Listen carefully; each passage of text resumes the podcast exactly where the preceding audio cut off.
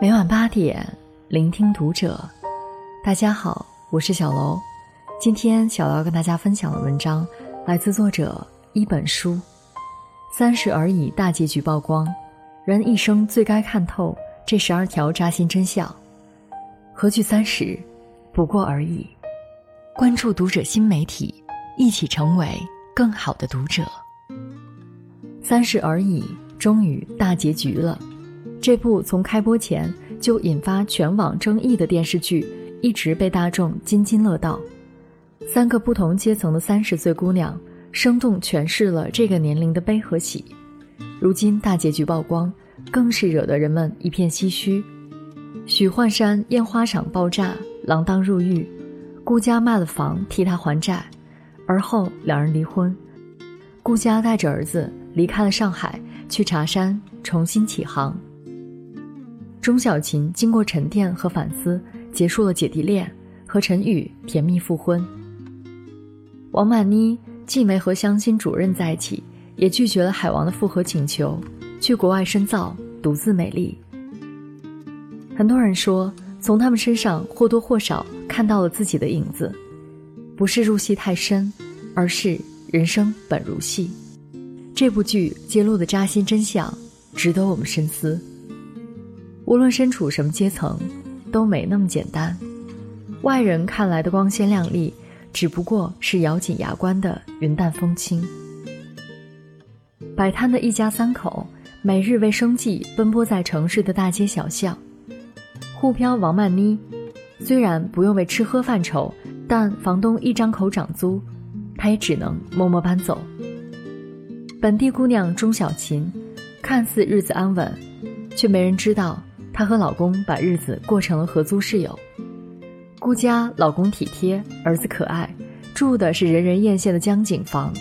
可孩子的择校问题，家里的烟花生意，都是他在思考后路，劳心劳力。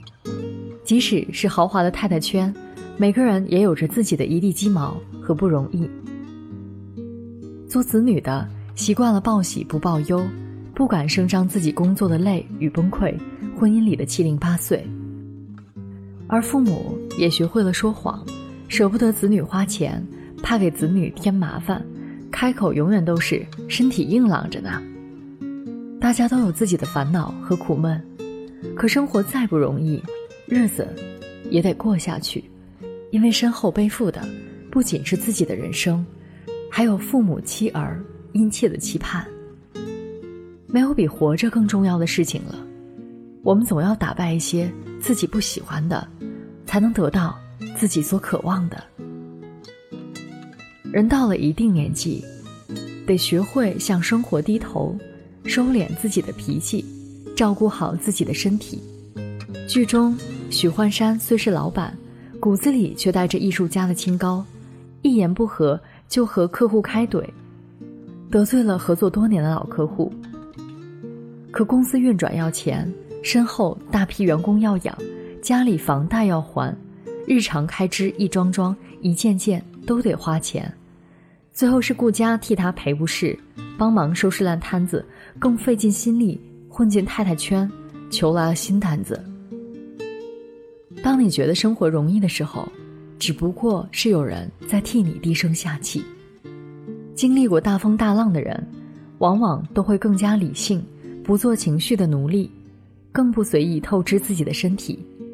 相比只知拼命工作，最后晕倒在出租屋里的王曼妮，顾家无疑是明智的。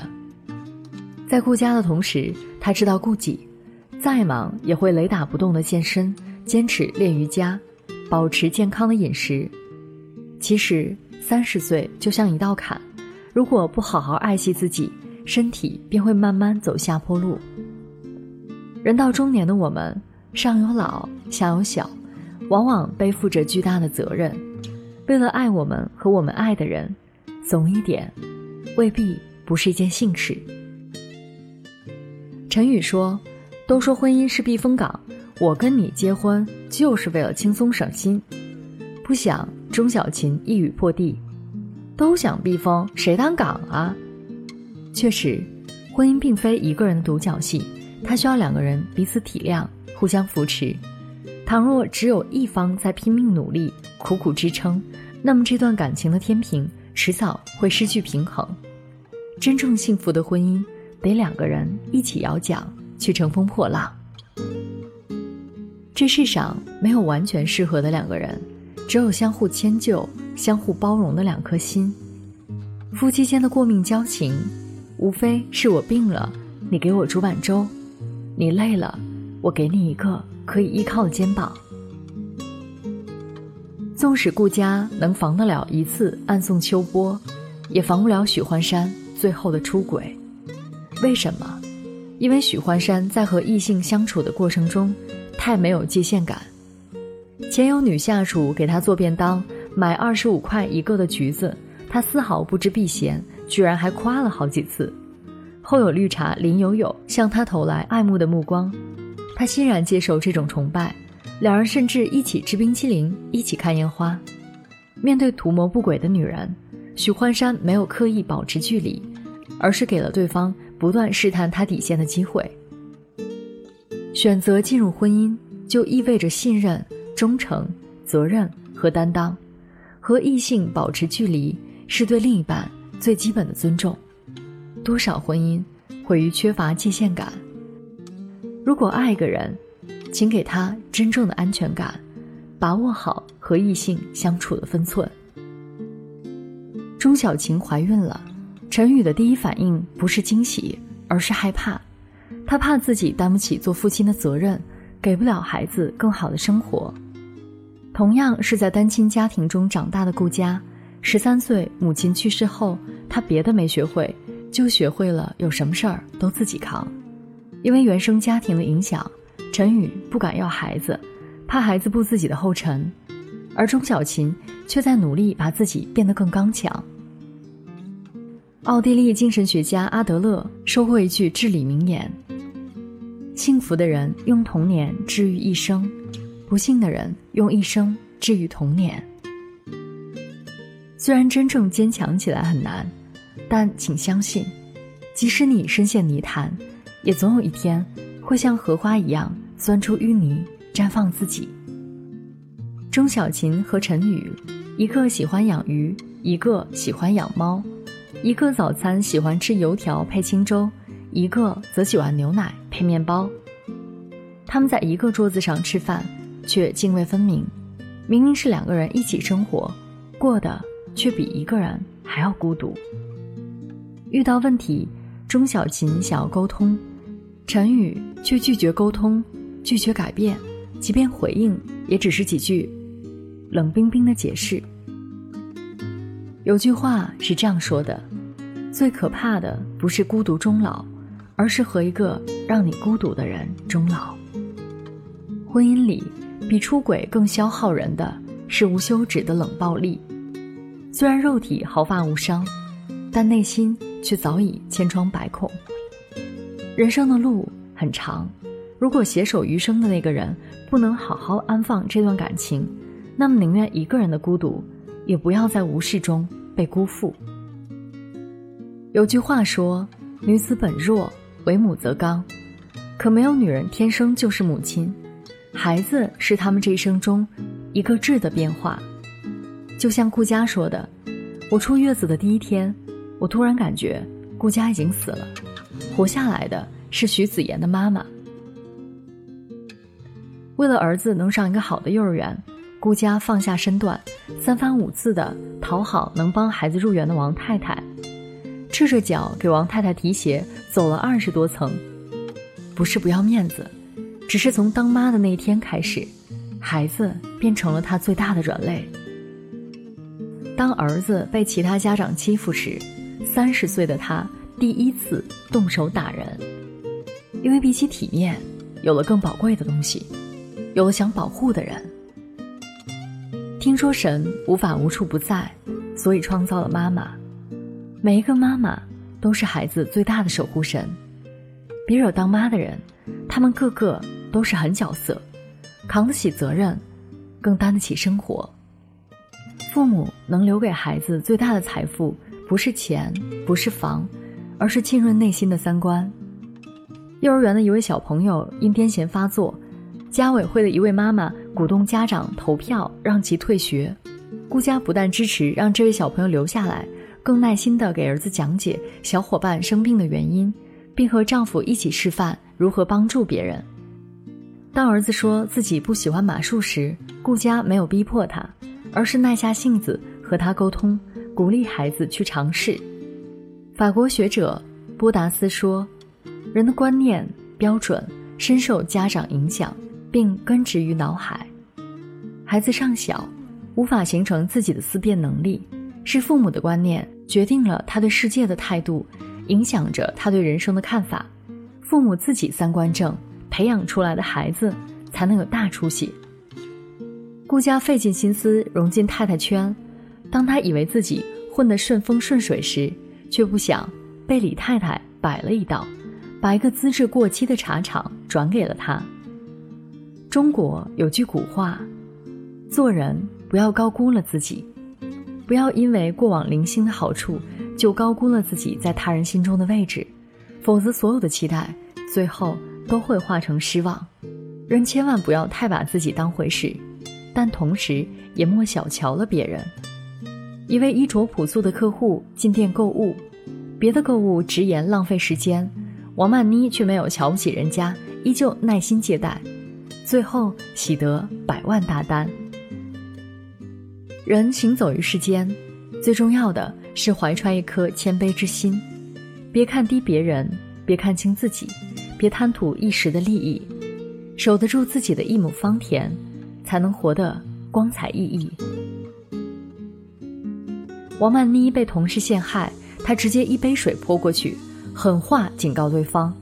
发现自己被渣男所骗，当场脱下他送的衣服，冷眼决裂。顾佳被太太圈摆了一道，霸气上门踩回一脚，发现老公出轨，毅然决然选择离婚。面对伤害，他们没有着急着去原谅，因为知道对恶的纵容就是对善的无视。曾经看过这样一句话：要感激那些曾经伤害过你的人，正是他们，让你变得强大。可恶意就是恶意，凭什么别人插了一刀，我们还要笑着自己拔出来？你不必假装大度，你最该感谢的是受伤之后依然没有放弃的自己。三个不同的主角，却有着同一款爸妈。顾家的爸爸不愿麻烦闺女，选择独居；王曼妮的妈妈担忧女儿辛苦，隔三差五电话询问。钟小琴虽然结婚了，妈妈还会经常来给小两口做饭。就像顾爸说的：“儿女就是咱们前世的债呀，没本事咱们就当好那渡人的船，闭眼之前。”能送到哪儿送到哪儿，这或许就是大多数中国父母的真实写照了。年轻的时候被儿女奔波，老了还牵挂着他们的幸福，终其一生都在做渡孩子的那条船。在他们的眼里，只要自己在，无论年纪多大，孩子终究是孩子。他们对子女的关心和偏爱，是任何人。都无法比拟的。顾家有眼光、有魄力、有格局，是个智慧的女人，但同时她的内心也有柔软的一部分。面对向老公示好的女秘书，顾家辞退她的同时，额外给了两个月的工资和推荐信。有家长鼓动大家联合起来，逼迫患有癫痫的学生退学，顾家却选择支持这个孩子留下来。茶厂被坑，顾家原想止损，但又因不忍心丢下茶农和孩子们，再次赌上全部身家，继续茶园事业。有人说顾家是人人羡慕的人生赢家，却忽视了他也有无助的时候。不论过程多么艰辛，顾家总能一次次化险为夷。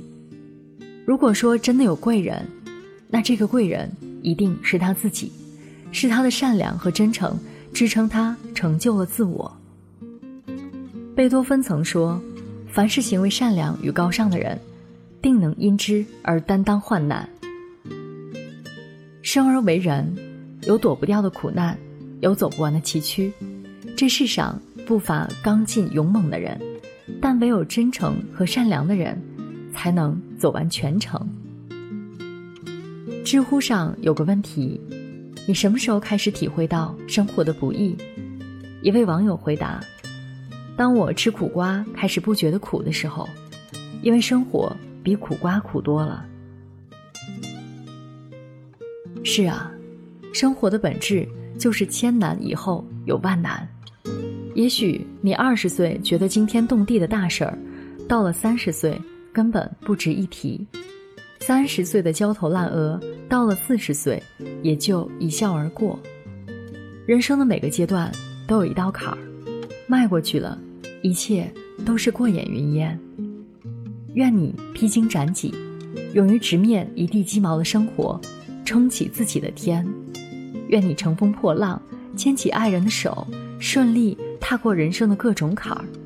愿你历尽千帆，还能坦坦荡荡道一句：“何惧三十，不过而已。”愿你在每个年龄段活出最飒的自己，二十不惑，三十肆意，四十小欢喜，五十知天命，余生皆可期。与朋友们共勉。